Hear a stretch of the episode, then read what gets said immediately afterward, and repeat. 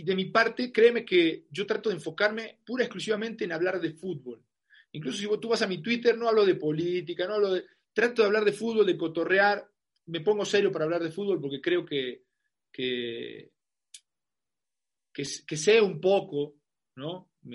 por la experiencia, por los buenos y malos momentos, por, por la cancha, por lo que estudié después, por, por los cursos, por, por todo lo que hice, los diplomados que tomé y que quiero seguir tomando y, los entrenadores con los que platiqué y, bueno, todo un cúmulo de cosas que me dan una pequeña experiencia y una ventaja sobre la gente que no jugó. Pero también ustedes que no jugaron profesionalmente tienen una ventaja sobre nosotros, el léxico, ¿no? el manejo de cámara, los perfiles, todo eso en la tele marca una diferencia. Entonces no hacemos lo mismo, no competimos y no tiene por qué haber una guerra, cabrón. Pero, pero pareciera que, Justo es lo que hablaba un día Crespo, ¿no? Hernán Crespo, eh, eh, en, esta, en esta parte, que nosotros, por ejemplo, eh, debemos de incluir este léxico, el lenguaje, para sabernos explicar, para sabernos entender. Y ustedes como futbolistas prepararse para poder lo que vivieron en la cancha, trasladarlo y que el aficionado lo entienda y que el periodista lo entienda, ¿no? Claro, claro. Lo que pasa es que hay como una guerra para ver quién sabe más, ¿no? O quién tiene razón. Porque a nadie le gusta eh, no tener razón, ¿no? Cuando tú te, empiezas a, a tener un crecimiento en el medio, te ganas la credibilidad a través de tus de tus críticas a lo largo de años, de tus, de, tus aportes, ¿no?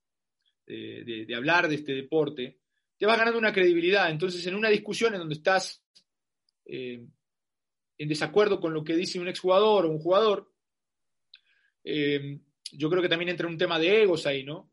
Y bueno, nadie quiere, nadie quiere que, le venzan la mano, ¿no? nadie quiere que le doblen la mano. Y bueno, pues entra esta situación de, del tú no jugaste, ¿no? Y, del otro lado, pues ustedes no saben de televisión, y sí, no sabemos de televisión. O sea, la neta no sabemos de televisión. Eh, si me dices cómo hacen un programa, yo lo he visto mil veces, pero si me pones ahí en, producción a moverle a los, a, los, botones, no sé hacer absolutamente nada. Eh, y bueno, pues es así, ustedes saben de televisión, nosotros sabemos de fútbol, ustedes saben más de tele, nosotros sabemos un poco más de fútbol, aunque ustedes digan que no, que la chingada. Bueno, sí, es así porque la cancha te da un conocimiento diferente de lo que es el vestidor, un conocimiento diferente de lo que es estar ahí adentro, tomar una decisión en una fracción de segundo. Tú no tienes el concepto de, de, lo que es tomar una decisión en, un, eh, en menos de un segundo en una pelota que viene en un centro, ¿no? Y entonces tal vez tú dices, ¿cómo puede fallar ese, ese güey esa, esa pelota, no? Y yo sí te puedo decir, cabrón, es que esa pelota que viene del centro, que viene desde el costado hacia el centro y bota antes, llega en una fracción de segundo y no la puedes prender bien. Tienes que tener mucha capacidad y tú me vas a decir, no, pero viste, ah, bueno, está bien, tú tienes un concepto de esa jugada y el que estuvo ahí tiene otro concepto totalmente diferente porque sabe lo complicadas que son. Y esa es la diferencia. Entonces, al momento de emitir una opinión, tú dirás que el que la falló está re güey, y yo diré, bueno, es una jugada difícil, ¿no? La falló, sí, frente a la portería, pero tenía su grado de complicación. Y en esa discusión es cuando entramos en, ese conflicto, ¿no? Es, como si yo te digo, por ejemplo, si estamos, si estamos en un programa y me dicen por el chicharo, no, manda corte, manda corte, alarga, larga, larga, larga. Si yo te lo digo, eh, puede, veces ser que te trabes y, que no sepas qué hacer. Totalmente, totalmente. Es más, yo las primeras veces escuchaba Beauty y no sabía qué carajos era, ¿eh? Beauty yo no sé qué, Beauty decía, ¿qué es eso, no? Me hacía pendejo porque decía, no, no, vayan a pensar que soy un ignorante. Pero sí, o sea, estás en televisión y empiezas a conocer los conceptos de la televisión, ¿no? Eh, eh, los, las tomas, los, cuando estás a cuadro, cuando no. O sea, todas esas cosas que te hablan aquí durante la transmisión. O sea, cabrón, yo he visto a, Raúl Pérez, a, los mejores narradores que tenemos ahí en tu DN, ¿no? Cómo nos hablan, cabrón, permanentemente y no se salen de la narración, pueden seguir hablando, pueden... No, no, no. Eh, es, cabrón, es, una velocidad diferente, es un, entrenamiento diferente el que tuvieron y el que tienen, y obviamente una experiencia diferente. Ustedes en su lugar y nosotros en el nuestro. Por eso yo nunca voy a poder eh, ocupar un lugar que ocupan ustedes, los periodistas, eh, reporteros y demás, y la gente que, que nunca jugó tampoco va a poder ocupar este lugar.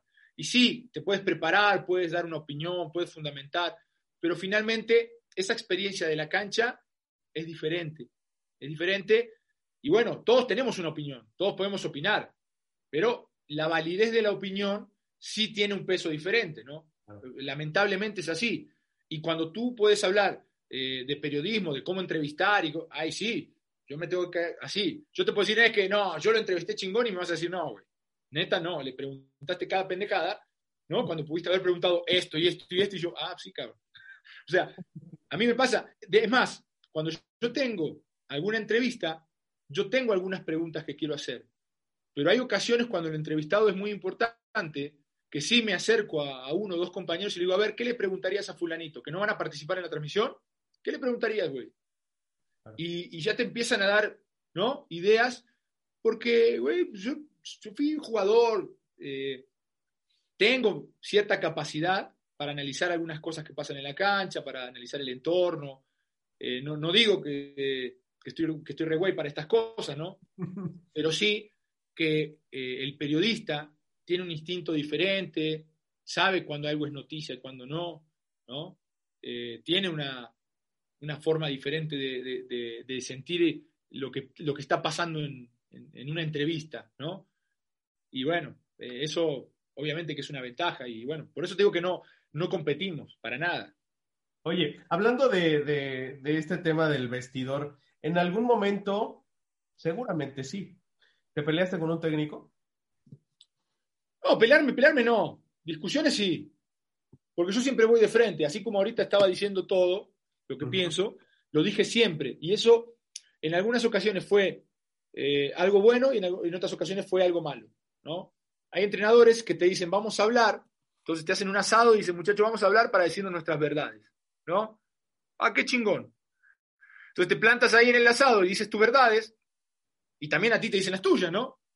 Y bueno, es así, tienes que aguantar candela y tienes que utilizar ese momento donde cada quien hacemos catarsis y nos decimos las cosas cuando hay una crisis para salir adelante. Y a mí me ha tocado gente que dice, bueno, vamos a ser honestos, ¿no? Y cuando ya eres honesto, dice, no, güey, a la, chingada. Y me ha tocado. Entonces, no, me ha gustado eso. Si haces ese tipo de dinámicas, tienes que estar consciente de que te puede tocar un madrazo. Claro. Y entonces a mí me tocó decirle a un entrenador, sin nombres, ¿no? Estando en Tecos, decirle en un, asado, em, si, no, no de esta forma tan cruda como lo voy a decir, pero tenía este mensaje. Eh, si nosotros entrenáramos cada una de las cosas que, hablan en el cuerpo técnico, que se tienen que hacer en la cancha, estaríamos mucho más arriba, le dije. Algo así. Eh, lo dije con mucho más tacto, ¿no? Y se lo dije pues en un momento de, apertura. Yo dije, hablamos demasiado, ¿no? Eh, hay muchas charlas con el preparador físico, con usted, entrenador, y todos los días tenemos una charla de 40 minutos aquí con un preparador físico, después con el entrenador y al otro día con el preparador físico y después con el entrenador. Y los entrenamientos no tienen sustancia. Los entrenamientos están lejos de ser eh, eh, lo que nosotros podríamos hacer para eh, ir hacia el lugar que usted quiere llevar al equipo, para que jugáramos de determinada forma, ¿no? Entonces, eso supongo que, le molestó, pero era parte de esa mejora que tenemos que tener. A mí también me dijeron, ¿sabes qué? Tú eres esto y esto y esto. Ah, pues. Y lo voy a mejorar, ¿no? Voy a tratar de mejorar, voy a tratar de cambiar. Pero para eso son esas charlas de vestidor. Y yo ese día que le dije al entrenador, no, al segundo partido me borró. Segundo partido me borró. Hice un gol con Pachuca, no sé qué, puta. Después, banca. Pero, pero a mí no, no, ese tipo de cosas, no, yo, creo que el día que si algún día soy entrenador, si tengo la suerte de ser entrenador y, arme algún tipo de esta dinámica, te la tienes que comer. Si el jugador te dice, ¿sabes qué? Usted es esto y esto y esto, ¿no? Tienes que aguantar. Tienes que aguantar. Es así, porque ese tipo de dinámica se arma para eso, para que los jugadores puedan buscar eh, decirse las cosas de frente y que al final todos hiciéramos así, ¡pum! Y juntos, ¿no? Todos juntos. Pero eh, el, yo creo que hay gente que le falta esa personalidad para saber interpretar esas cosas. ¿qué tipo de entrenador serías? Poniendo a lo mejor a, alguno que esté, que esté en activo, ¿como quién, como quién serías? No, no, eh, yo no, quiero parecerme a nadie. Eh, obviamente que me gustan ciertas ideas del juego, me gustan ciertos movimientos en el campo, me gustan ciertas, eh, yo creo que podríamos decirle, situaciones tácticas que se pueden dar o se pueden generar cuando tú tienes la pelota, ¿no? ciertos sistemas que, me parece que son más, más simples de jugar que otros, ¿no? Pero todo depende eh, eh, el, plantel que tienes, todo depende del equipo en el que estés, la situación en la que está, ¿no? Yo creo que eh, ahí sí te vas, te vas moldeando como, entrenador y el entrenador siempre se tiene que adaptar. No es que tiene que adaptar 22, 25 muñecos que están en un equipo a, a, lo que uno quiere. El entrenador se tiene que adaptar. Lo que, sí, lo que sí soy y me gusta hacer es un tipo cercano al jugador, un tipo que, le dé confianza al jugador. Y, aparte me gustan los jugadores jóvenes, me gustan los jugadores dinámicos, me gusta, yo creo que hay mucho talento en México y esperamos que jueguen hasta los 20, 21 años cuando tienen que jugar a los 18, 19. Tienen que estar dando sus primeros pasos en primera. Y aquí esperan que tengan 20 años, 21 y algunos 22. Todavía la piensan, ¿eh? no, no. Yo cuando, yo cuando decía que tenía 23 años y no jugaba en primera división, me decían que estaba chavo. Dije, eh, cabrón, ¿hasta qué edad voy a estar, chavo? ¿23 años? Hay jugadores que están en selección en, otras, eh, en otros países. Me parece que sí hay un concepto, un concepto equivocado.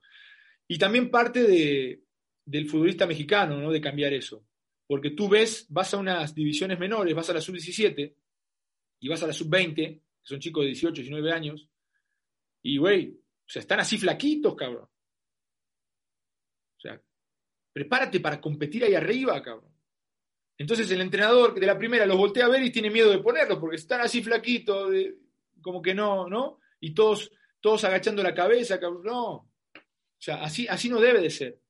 El, jugador tiene que, cuando te invitan a entrenar con primera, tienes que llamar la atención, tienes que tener personalidad, porque los jugadores que llegan a primera son esos, los que se mantienen en primera son esos, ¿no? No, quiere decir que entres a, pegar patadas a, lo loco o entres a mentarle la madre a todo el mundo, pero te tienes que plantar con personalidad en un entrenamiento de primera y tienes que hacer lo que, lo que sabes hacer, ¿no? Y, si lo haces así, yo creo que los mismos jugadores se dan cuenta. A mí me pasó en Tecos. A mí me pasó en Tecos. Miguel Herrera lleva a un chavito, Cisneros, 17 años, de la tercera lo agarró, porque había que completar el equipo suplente. Y la primera que toca, una gambeta por la banda. Llegué y lo barrí y lo levanté, ¿no? Con pelota y todo. ¡Bum! Y lo cagamos a patadas. Pero qué baile nos dio, ¿eh? Qué baile nos dio. Terminó el entrenamiento y le dije yo a Miguel, me acerqué con Miguel y le digo, ¿quién es ese? ¿De dónde lo sacaste? Me dijo, no, está en la tercera. Le digo, Miguel, hay que traerlo a entrenar acá. Digo, es una fiera, es una fiera. Y me dice Miguel, eh, ¿lo viste bien? Y le digo, sí. Me dice, porque yo también. Dice, pero no, tráelo. El lunes estaba entrenando ahí y lo seguíamos cagando a patada y seguían poniéndose un baile. Debutó, hizo un gol contra Toluca, después se perdió y ahora está en el ascenso y, lo hace muy bien. Pero, pero este, este, tipo de personalidad tú te das cuenta enseguida cuando un chavo tiene, tiene con qué, ¿no? Y a mí me gusta proyectar eso, a esos jóvenes, me, gustaría en algún momento, si es que me toca dirigir. Y bueno, me gusta el fútbol de ataque, el fútbol de, de presión, de, intensidad. Y también me gusta el buen fútbol, cabrón. Yo pegaba patadas, pero me gusta el buen fútbol me gusta fútbol de uno de dos toques, dinámico, y todo eso hay que trabajarlo, porque una cosa es el concepto que tú tienes en la cabeza y otra cosa es que los mismos jugadores lo puedan tomar de cada entrenamiento y lo puedan llevar a cabo el fin de semana. Oye, y, ojalá que se te dé el tema de, entrenar, pero de todos modos ya, ya vimos que te pusiste a pintar, ¿eh? Estoy, estoy, mira, de, de por sí ya falta como un poco de pintura acá en la casa entonces, hago de todo. No sé si está disponible de una vez. Hago de todo, viejo. Hago de todo. Hago de todo y, la verdad es que yo siempre bromeo con eso y digo que desde que dejé de ser jugador, mi vida es otra, ¿no? Porque hago cosas, cabrón, hago cosas y... Pero es parte del ejemplo de lo que platicábamos hace rato, ¿no? Al jugador le hacen todo, Alfred, le hacen todo. A, mí me acuerdo que me ofrecían hasta irme a apagar la luz. Y dije, güey, tengo acá tres cuadras el pinche de la CFE, ¿no? y me vas a ir a pagar la luz, tengo a tres cuadras la CFE. Claro. Pero al jugador le hacen todo, le pagan la luz, le pagan la tenencia, le llevan el auto a la verificación, eh, se lo llevan a la afinación, se lo llevan a la casa, cabrón, o sea, güey, muévete, haz algo. Y, y yo siempre fui contrario a eso. A mí me tocó hacer todas esas cosas. Y me gustaba hasta cierto punto. Porque, viejo, es, un bañito de pueblo, es lo que hace el, común de la gente, ¿no? Eh, a mí me, tocó una vez y a partir de ahí fue que dije, no, ya no vuelvo a hacer más nada de esta forma. Conocí una persona y me dice, güey, le digo, yo necesito sacar mi licencia de, manejar, ¿no? Y me dice, güey, yo te la saco. Le digo, pero ¿cómo, güey? No, no, yo te hago todos los trámites. Y ya, le dice, dame una foto, no sé qué, dame. Ah, pues le di una foto, ¿no? A la, a la, fácil. Y entonces yo vivía en, en Puebla, en Puebla, no, no vivía en Puebla todavía, fue antes de eso. Eh, no, sí, sí, fui, sí vivía en Puebla, fue después de mi primer año. Y me dice, yo te saco la, la licencia.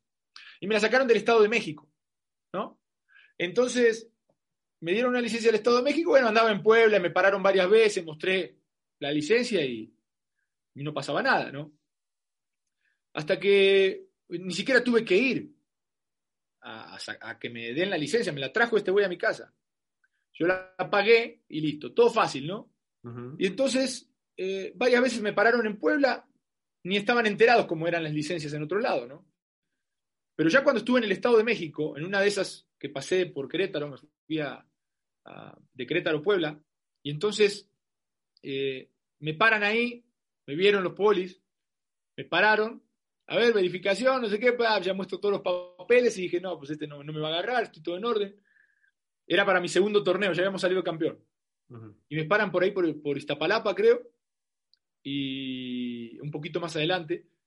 Y, güey, me dicen, esta licencia está falsificada. Y yo dije, ah, cabrón, no, si yo la saqué.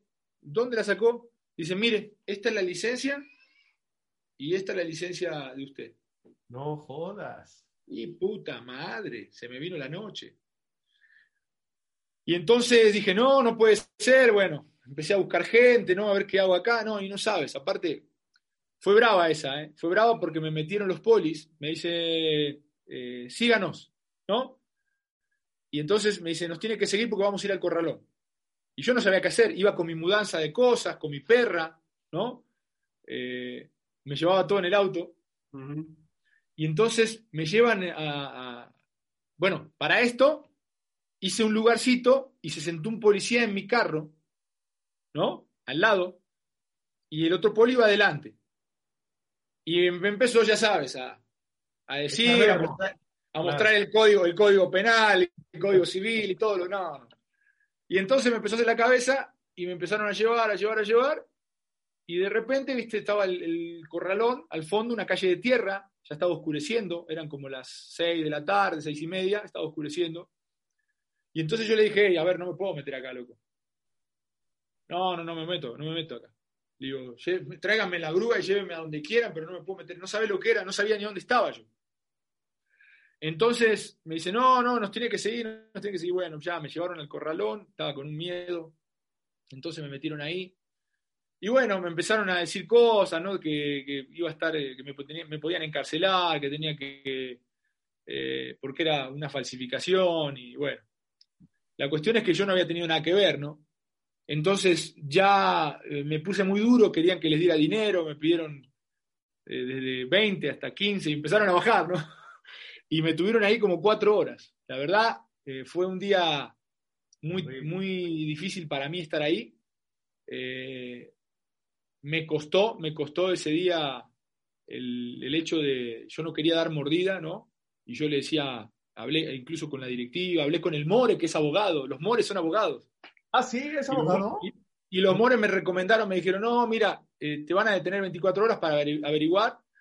Y lo que me dijeron es, te van a detener, pero como tú no eres el, culpable de esa falsificación, lo que buscan es quién la, la falsificó, ¿no? Entonces lo que te puede pasar es que estés 24 horas detenido para brindar una declaración eh, testimonial o no sé cómo se llama y, bueno. O la cosa es que al final el tipo agarró y dijo, mira, dale, me, vio carita de, tristeza y vio que yo no, iba a aflojar un peso porque la verdad que no tenía. Y, fue después del primer torneo con Puebla, donde yo vivía en la casa de mi amigo, no tenía un peso, ganaba un poquito, ¿no? Y entonces eh, agarró y me dijo, dale, bueno, dale, vete, me dice, ¿no? Y la verdad es que fue, fue brava esa vez. Y dije, no vuelvo a dejar en manos de otra persona un trámite que, no, que, que sea mío. No vuelvo a dejar en manos de otra persona un trámite así. Y entonces a partir de ahí empecé a hacer todas mis cosas, a pagar todo, a pagar mis impuestos, a pagar todo, todo, todo. Nada de págueme usted contadora, págueme usted, no. O sea, déme contadora, el, mándeme la, línea de captura y yo pago. Mándame esto y yo pago. Mándame esto y yo pago. Entonces, todo pasa por mí, porque me tocó esa experiencia, buena, mala, me marcó, ¿no? Y bueno, eh, yo creo que sí parte de esa comodidad que todos los futbolistas queremos tener, ¿no? Decir, no, mira, anda, y siempre hay alguien que te hace los, mandados. Siempre hay alguien, ¿no? Allá en Puebla, lo sabes, eh, eh, el lobito hacia todo. Claro, claro. Pero bueno, pregúntale al lobo cuántas veces me tuvo que ayudar a mí. Nunca. Nunca, nunca, nunca. Nunca necesité que me hiciera nada porque yo creo que decir este pesado, ¿no? No me tira ni un centro, pero la verdad es que estaba tan desconfiado de aquella vez que dije, no vuelvo a caer en este tipo de, problemas porque me lo busqué yo, ¿no? Perfecto. Oye, ¿qué es el rusismo? ¿Cómo lo defines? Eh, pues mira, yo empecé medio en broma, medio en serio, pero pues es una forma de vivir, una forma de sentir las cosas, de, vivir el fútbol con pasión, con, eh, con esa lucha que me, caracterizó en la cancha y que me, caracterizó fuera, porque siempre he sido así, sigo siendo así. Eh, tiene un poquito de todo, ¿no? Y, va mucho con, con, cómo soy yo como persona. Eh, me gustan los juegos fuertes, me gustan las, entradas fuertes, pero no las patadas arteras, ¿no? No soy así. Yo me río con eso en Twitter, pero, pero nunca he sido así. La gente que me conoce y me vio jugar lo sabe. Y bueno, trato de transmitir esa forma de ver el fútbol y de ver la vida a, la gente, ¿no? Un poco en broma, un poco en serio, pero, pero he enganchado a la gente, he enganchado. Porque lo que pasa es que hoy estamos en un momento en donde eh, se, llegó, se llegó a un extremo en donde en el fútbol mexicano cualquier cosita es una falta, cualquier empujoncito eh, y, cualquier, cualquier, hoy cualquier, cualquier insulto ofende y te hace eh, romperte, te hace llorar o te hace, güey, yo creo que el, el rusismo, como que lo que quiero transmitir es que hay que ser fuerte, que se pueden aguantar críticas, que se pueden aguantar mentadas, porque la gente me lamenta también en, Twitter, en todos lados. Pero con eso, con eso te vas divirtiendo, ¿no? Me resbala, me resbala. Es, ese personaje que dices, me vamos resbala. a reírnos un poco. Me resbala, me resbala, Alfred. Eh, la verdad que son palabras simplemente, son palabras. Por eso cuando alguien dice, es que me dijo esto y me dijo aquello en la cancha, güey, hace 20 años te decían de todo, cabrón te pegaban. Más atrás te picaban con un alfiler. Y ahorita cualquier mamada es una ofensa, pero para llorar y para... Entonces, yo creo que sí nos estamos yendo al extremo. Y, sí me... Eh, yo creo que parte de esa, de esa parte del rusismo que yo planteo como tal, es que, güey, pues, cosas del fútbol, cabrón. ¿Cuántas veces te mientan la madre? ¿Cuántas veces hablan de tu hermana, de tu... Puta, o sea, tenés que aguantar, es así en la cancha, es así en la cancha. Y no podemos llegar al punto de que cualquier cosita es una falta, es una ofensa, o es una expulsión, o es... No, güey, no, no. El fútbol tiene esas cosas como todos los deportes. Y yo creo que desde este punto trato de, mandar ese mensaje, ¿no? A veces medio equivocado, pero, pero sí, trato de llegar. Y, y, bueno, la gente me ha estado conociendo mejor, la gente sabe cómo soy, y, hemos tenido buena adhesión de, rusistas. a la gente le gusta porque tarde o temprano se tiene que volver a las bases, no podemos seguir siendo cada vez más sensibles. Tenemos que ponerle... Es que, es que estamos viviendo ya en una, en una generación más como de cristal, lo que dices, ¿no? Porque de, pronto ya no aceptamos lo que platicábamos hace rato, ¿no? La crítica, no aceptamos eh, eh, de pronto que nos digan algo en la cancha, que nos digan algo en el trabajo, que es que estás haciendo mal, no, pero la chingada, no, a ver, vamos aceptando la crítica y vamos haciendo fuertes y, forjando ese carácter, ¿no? Totalmente, totalmente. Y bueno, el eh, se mete ahí, también se mete en el, tema de, la fortaleza mental, de, entrenar a fútbol, de disfrutar, de pasarla bien, de vivir el fútbol como algo único, porque son unos privilegiados los que tienen la, oportunidad de estar en la cancha. Digo, ¿tú soñaste con ser jugador? Claro, claro. Pero me chingué en la rodilla. Sí, todos soñamos, todos soñamos con ser jugador y, algunos eh, pudimos sobreponernos, otros y, se, la, jugaron por otras cosas y, le chingaron a otras cosas y bueno, son cosas, son caminos que vas tomando. Pero finalmente el rusismo va, más allá del fútbol, va a, sobreponerse a los momentos malos, va eh, justamente con esta pandemia a, em, pasar los, momentos difíciles con, con entereza, ¿no? Yo le cuento mucho a la gente que cuando empezó la pandemia, yo lo agarré a mi hijo, tenía ocho años, ya cumplió nueve, hace un año exactamente, y entonces me dicen en la escuelita de fútbol, ¿saben qué? Por la pandemia se suspenden todas las actividades, ya vieron que todo se suspende, vamos a quedarnos en casa. Entonces después de estar tres, cuatro días viendo a mi hijo estar todo el día en la tablet, le digo, a ver, tenemos dos opciones acá, ¿no? Eh, una es que lo que hiciste los últimos tres días lo sigamos haciendo y no sabemos cuándo vamos a salir de la pandemia. No sabemos si dura tres meses, cinco, diez. Estábamos con una incertidumbre, ¿no? Tremenda. Había que estar encerrado. Y la otra es el tomar esto como una oportunidad. Le digo, va a haber muchos chicos que no van a entrenar. van a haber muchos chicos que pues, van a jugar a los videojuegos y van a estar sentados en su, en su sillón y, no, van a, no van a moverse. Entonces es una buena oportunidad para adelantar, para ir al frente, para, para mejorar, para entrenar diario y lograr eh, que ese sueño que tú tienes, porque mi hijo ya me dijo que quiere jugar al fútbol, cabrón. Entonces, ¿qué hago? Es lo único que sé hacer, lo ayudo. Entonces digo, yo te voy a ayudar, pero tienes este compromiso, conmigo, una hora al día, una hora. Esa hora que antes jugábamos con los chicos en la escuela, en la esquina, una hora. Ah, va, papá. Y, puta, lo más chingón es que mi hijo hoy, que ya volvió a entrenar y que ya más o menos está empezando a agarrar un ritmo después de un año, tiene un mes que está entrenando ya con, un equipo, eh, bueno, una escuelita, ¿no? Con su distancia y todo, pero pues ahí está.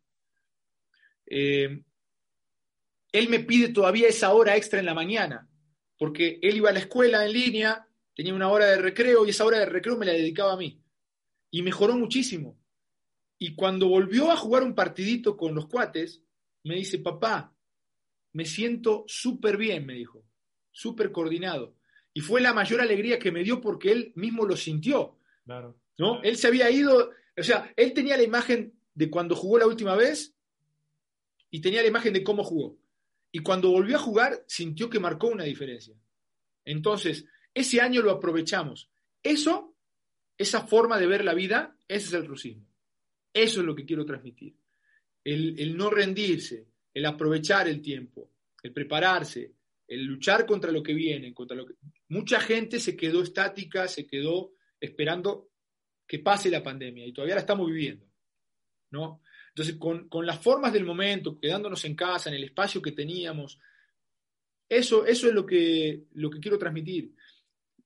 Ojalá la gente entienda que las circunstancias no marcan eh, el, cómo reaccionamos. Las circunstancias ahí están. Cómo reaccionamos es otra cosa y depende de nosotros. ¿no? Las circunstancias te puede eh, entristecer o te puede fortalecer. ¿No? Te puede eh, hacer sentir mal, que es, lógico después de estar siete, ocho meses encerrados. Mi señora un día lloró, yo un día estaba triste, porque dije, güey, mis hijos los veo acá encerrados, no salimos a ningún lado, ¿no? Pero tan fácil como darle vuelta a la página y decir, güey, tenemos que seguir adelante. Y se lo dije a mis hijos y le dije, después de esta pandemia tenemos que ser diferentes, salir diferentes, que sea un aprendizaje, que sea algo que tomemos esto tan malo que pasó y que lo demos vuelta para aprender. Y yo creo que esa es la forma en como yo veo la vida y eso es lo que trato de transmitir en cada una de mis, de, mis posts, de mis cosas que, subo a internet, que subo a, mis redes. Muy bien. Vamos a ir cerrando, mi querido Ruso. Vamos a ir cerrando. Vamos a hacer una, una, pequeña sección de falso verdadero. Hay unas, unas preguntas, unas frases que tú me vas a decir falso o verdadero. Sí, claro. Venga. ¿Mueres por dirigir al Puebla? Uf.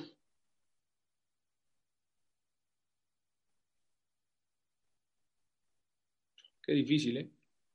No, falso. Falso. ¿Pensaste muchas veces en tirar la toalla? Verdadero. ¿El bar quita más de lo que da? Falso. ¿Eres más de funcionamiento que de resultados? Falso. No, hay que ganar. ¿Balón antes que videojuegos? Verdadero, súper verdadero. Total. ¿Consideras el estudio antes que el fútbol? Verdadero. Venga. Ahora, en una sola palabra, lo que se te venga a la mente con lo que te voy a decir. Club Puebla. Oportunidad. México. Amor. Diego Armando Maradona. Ídolo dentro de la cancha. Lionel Messi. El mejor de la historia. Chelis.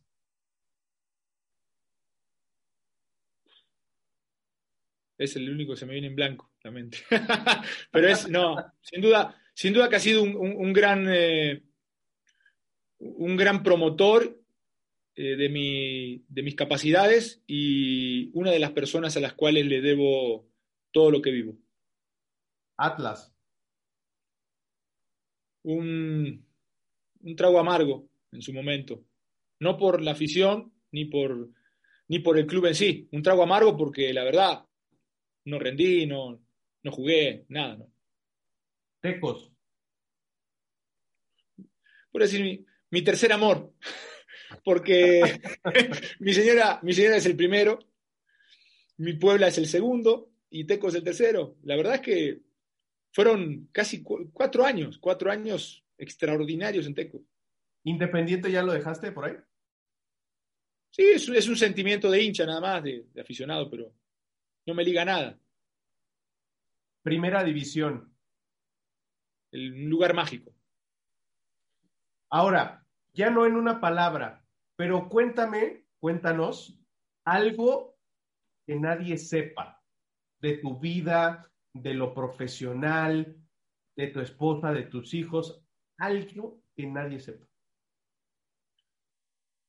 Eh, el día que, bueno, no sé si lo, la gente no lo sabe, eh, pero el día que salimos campeón, el día que salimos campeón eh, de ascenso, eh, fue mi familia, bueno, mi familia, yo, mi esposa, sus papás, mis, mis, mis, amigos más cercanos, ya tenía un grupo de amigos que me apoyó mucho durante esos tres años en el fútbol amateur, ¿no? jugando en todos lados, los dos años previos también en segunda.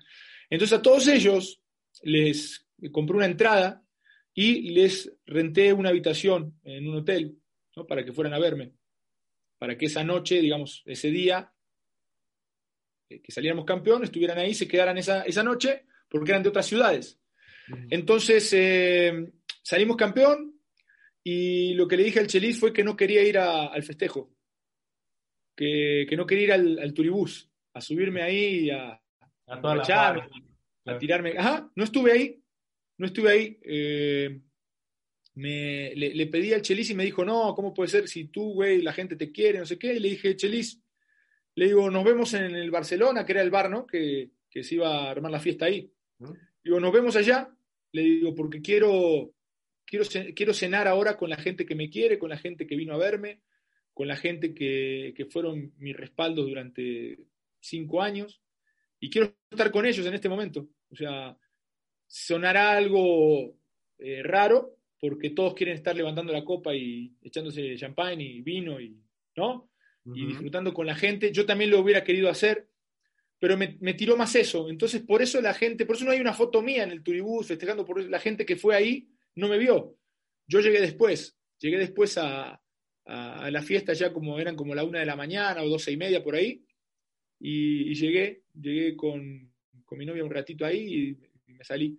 Eh, pero quería estar con, con la gente que me, que me, que me quiso, que, que, me apoyó. Y yo creo que eso no lo sabe mucha gente. Y Chelis cuando se lo dije así me dijo, puta, me dijo, adelante, me dijo. está madre, adelante, me dijo, yo también lo quiero hacer, me dijo. Y me dijo así. y yo también digo, es que quiero quedarme con mi familia, que no te cabrones. No, no, no, no. Y me entendió y me dio esa, esa licencia de no ir a, a esa, en esa noche al festejo y al otro día nos vimos, no, no, creo que ni fui al festejo. Al otro día nos vimos en lo del gobernador para echar el desmadre necesario ahí y recibir la medalla y todo. Pero, pero esa noche no fui al festejo, me quedé con la familia de, mi esposa, con ella, con, bueno, que hoy es mi esposa, con toda la gente que, que, me acompañó, ¿no? Seguramente tienes, eh, entiendo, todo, todo lo que has pasado, todo lo que has vivido, ¿tienes algún momento, algún día que marcó tu vida? ¿Puedes, ¿Puedes definirlo? Sí. Bueno, el día que marcó mi vida fue ese día que me dijeron que me quedaba en Puebla. Porque yo tenía cinco años de, eh, de, de, fracasos. Fracasos, hay que decir las cosas como son, porque uno hace una prueba para quedarse y fracasas. Entonces, ¿cuántas veces fracasé? No sé, porque fueron como 12, tal vez hasta 13 pruebas en diferentes equipos, ¿no?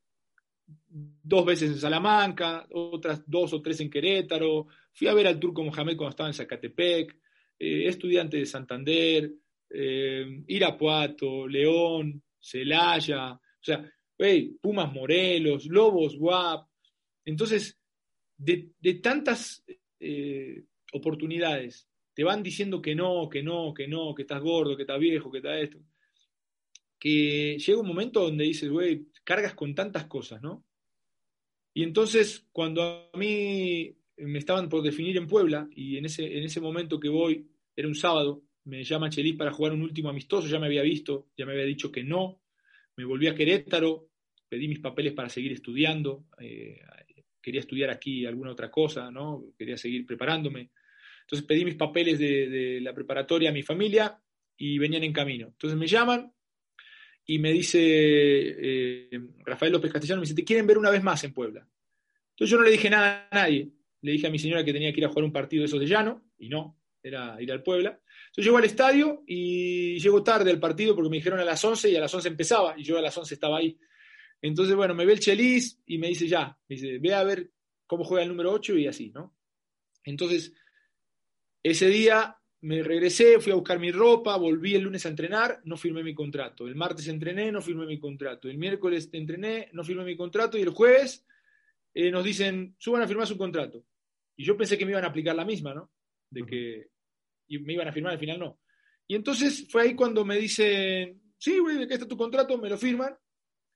Y después de firmarme el contrato, yo bajo, que no podía ni siquiera aguantar, güey, eh, porque ya estaba llorando en el camino me encerré en mi Caribe, eso fue después de entrenar y estaba yo solo porque yo me quedaba siempre en el, gimnasio. Entonces, eh, estaba solo y me quedo ahí en la Caribe y me puse a llorar y creo que empecé a llorar y 40, 50 minutos después seguía llorando, ¿no? Entonces fue el día en donde yo dije, puta, tantos años pedí una oportunidad y acá la tengo, ¿no? Y después de llorar esos 40, 50 minutos, de hablar con mi mamá, de decirles a todos que ya estaba firmado, que ya me iba a quedar en Puebla y que empezaba el torneo en una semana, ¿no? Eh, después de llorar un chingo ahí, eh, lo que yo sentí era una sensación de, bueno, ¿querías estar ahí, cabrón? Pues ahora hay que demostrar, ¿no? Ahora hay que demostrar. Ahora hay que, hay que aprovechar la oportunidad. y, y yo decía, güey, yo tengo que llegar a primera. Tengo que llegar a primera, aunque sea solo Nunca me imaginé que iba a llegar con el equipo. O sea, yo dije, tengo que llegar a primera solo, me tienen que ver. Y al momento que firmé, le hablé a un chingo de gente que, de fútbol para decirle, estoy acá. Representantes, de todo, porque yo quería llegar a primera y tenía poco tiempo. Y me mandaron a la chingada a todos.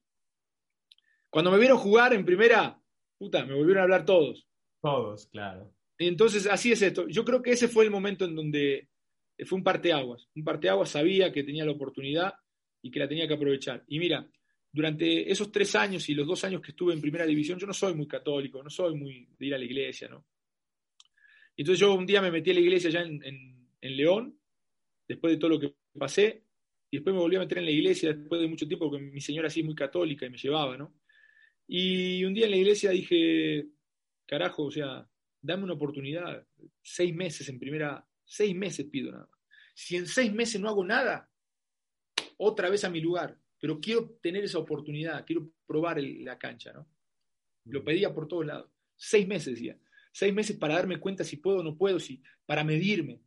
Y cuando me tocó eso, dije, güey, acá están los seis meses que querías. Y cuando a los seis meses o menos de seis meses fuimos campeones, sí lo sentí como una señal. Hay que seguir, hay que meterle. Entonces, yo me acuerdo que nos dieron vacaciones porque salimos campeón y teníamos una semana y volvíamos. Y, y qué semana de vacaciones. Me fui a entrenar. Estaba con una motivación cabrona, no paré nunca. Me fui a entrenar, metía barras, metía sentadilla, no, andaba con una, unas ganas. Y bueno, eso fue, yo sabía que era el parteaguas y así lo fue, ¿no? ¿Y, esa vez que firmaste fue por qué? ¿Por seis meses, un año? Firmé por, un año. Un año. Firmé por un año y, la verdad que ni, vi el sueldo que pusieron. Me dijeron, mira, te vamos a dar, sí, dale, dale. O sea, me andaban peleando con Maurer ahí, que cinco mil más, cinco mil menos. Dije, dale, dame, dame lo que quiera. Le digo, en seis meses hablamos. Y cuando fuimos campeones, bueno, ahí me hicieron una, un ajuste, ¿no? Ahí de a poquito fui subiendo.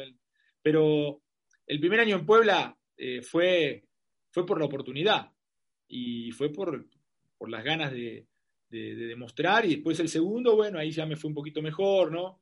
Pero, pero ya al final, cuando no me quisieron reconocer todo ese esfuerzo y todo, y apareció la oportunidad de Teco, fue cuando eh, lamentablemente eh, se tuvo que tomar esa decisión, porque al club también le entraba una gran cantidad de dinero, que no le venía mal, y bueno, a mí me ofrecieron un contrato de cinco años, o sea, era, era diferente ya la, cosa, un trato diferente, un trato de jugador de primera división que creo que Naine nunca entendió.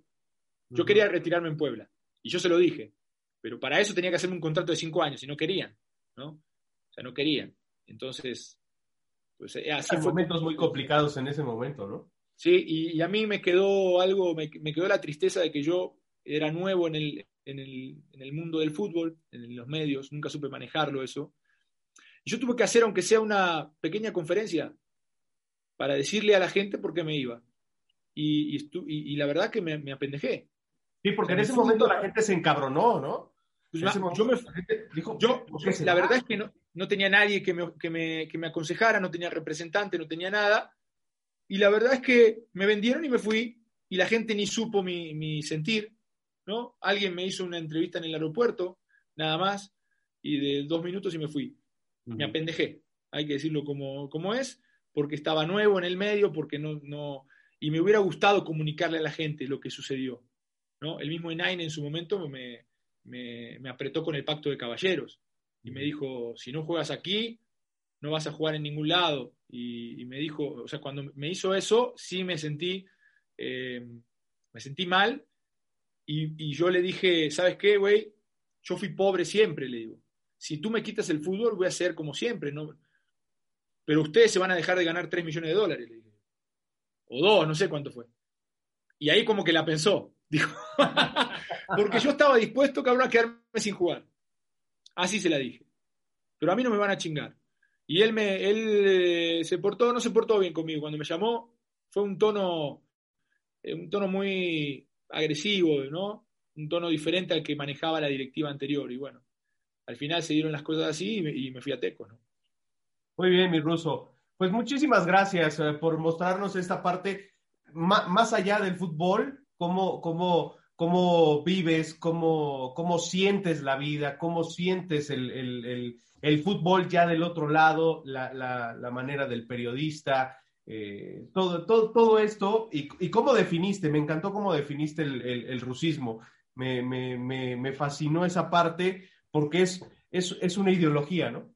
Termina siendo una ideología y una forma de vida que, que, vas a ir dejando en tu casa, en tu familia, con tus hijos. Sí, totalmente de acuerdo. Bueno, eh, te agradezco, te agradezco por el tiempo, te agradezco por los momentos, por, eh, darme chance también de llegarle a la gente, a la gente que escuche esto, le mando un fuerte abrazo.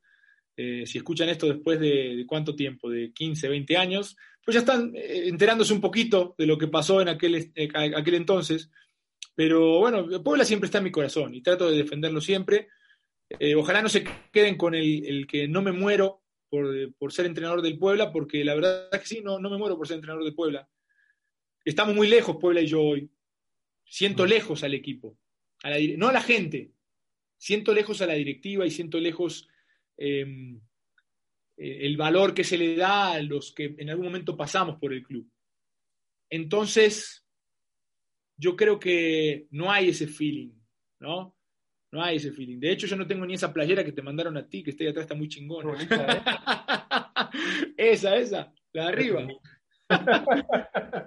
y bueno, eh, yo siento que, siento que con la directiva no hay esa, ese acercamiento, no sé, nunca, nunca se me acercaron y la verdad es que por eso es como que no, no, no me muero por, por dirigir al equipo.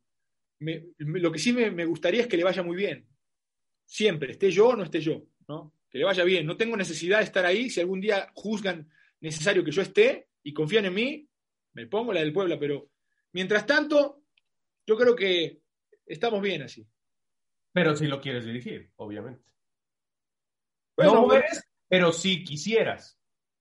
Ah, bueno, eso es otra cosa, pero no me muero, no me muero por estar ahí, no, no, no haría nada para sacar al entrenador, al, entrenador actual o, en algún momento al que estuvo, porque se habla de que yo quería sacar al Chelis, no. O sea, yo llegué al Puebla de la mano del Chelis y le prometí fidelidad, irme el día que él se fuera, y me fui antes, me fui antes porque no, no sentía ahí eh, el feeling, no teníamos una gran relación, creo que todo cuerpo técnico la debe de tener, pero simplemente eso, ¿no? Y, si en algún momento se da la oportunidad, la, tomaría, si no, no pasa nada, no pasa nada, yo estoy haciendo mi, vida y, mi, y estoy siempre siguiendo al pueblo, así lo contemplo, lo contemplo y, sigo con ese amor. Pero bueno. Y rápidamente, ya estábamos cerrando, pero ahorita que ya tocaste eh, el tema del Puebla, ¿por qué hoy con el Arcamón, casi con el mismo plantel, vive otra cosa que con Juan Reynoso. Es otro fútbol. Es otro fútbol más intenso, la idea mejor trabajada. Eh, complica muchísimo Puebla. Tiene una idea y movimientos en el campo que no son tan comunes, están bien trabajados y eso saca de, de lo natural a todos los equipos. No hay equipo hoy en la liga MX que maneje la línea de 3 o de 5, como le quieras llamar, como lo hace Puebla. Incluso no la manejaba así con Reynoso cuando jugaba así. Tienen un gran dominio de esa línea de 3, con laterales volantes que van al frente, se transforman en un 3-4-3 eso, con presión alta, con intensidad, con grandes repliegues y después con contragolpes tremendos. Muy bien trabajada, ¿eh? me sorprendió muchísimo. Eh, creo que eso ha sacado de onda a algunos equipos. El otro día eh, Tigres tuvo que modificar y, le iba para el perro al Tuca ¿eh? y volvió a cambiar, porque jugó con tres en el segundo tiempo y cuando vio que le llegaron dos veces con Tabó dijo no, volvió, no le encuentran la forma de contrarrestar lo que hace Puebla tácticamente. Y eso es un gran mérito del entrenador. Es que eh, lo que ha hecho el Arcamón, muy, tomando aparte las características de algunos jugadores, Omar Fernández como un segundo contención, entre comillas, porque no, se para ahí, pero después desprende hacia el frente. El Fideo el otro día también hizo esa, esa labor y Omar Fernández por fuera. El Fideo jugó eh, como, un, compañero de salas cuando no se tenía la pelota. Pero cuando se tenía la pelota, puta, iba al frente y era un segundo punta. ¿no? Y el central adelanta y, y se transforma como en una línea de cuatro. O sea, tiene movimientos que te digo, no son naturales, el futbolista entrena durante mucho tiempo y durante, juega durante muchos años y se encuentra generalmente lo mismo. Entonces tiene recorridos en el campo de juego casi por inercia, ¿no? Sabes dónde te tienes que posicionar, a quién tienes que tomar. Pero con este Puebla no te da referencia a veces por los movimientos que tiene, porque no recorre normalmente eh, como una línea de tres normal se adelanta un central, a veces los centrales salen y te persiguen hasta allá adelante. Los laterales volantes no son los que se incrustan al lado de los centrales, o sea, están allá. Entonces, esa línea de tres, ese 3-4-3 que se arma, termina siendo eh, muy productivo y, siento que saca un poquito de quicio a los rivales, por intensidad, por te deja manejar poco la, poco la pelota. El otro día Tigres lo sufrió y lo va a sufrir cualquier equipo de la, de la liga, ¿eh? que no te quede duda. Va a calificar Pueblo y va a calificar entre los ocho primeros. Ocho primeros. Ahí está el, pronóstico del rusismo, el pronóstico de, uno de los enfranjados que, fue por adopción en los últimos años. Mi querido Ruso, te mando un fuerte abrazo. Muchas gracias. Un abrazo, Alfred. Un gusto estar contigo. Venga. Nos vemos la próxima semana en Polita, por favor. Un abrazo.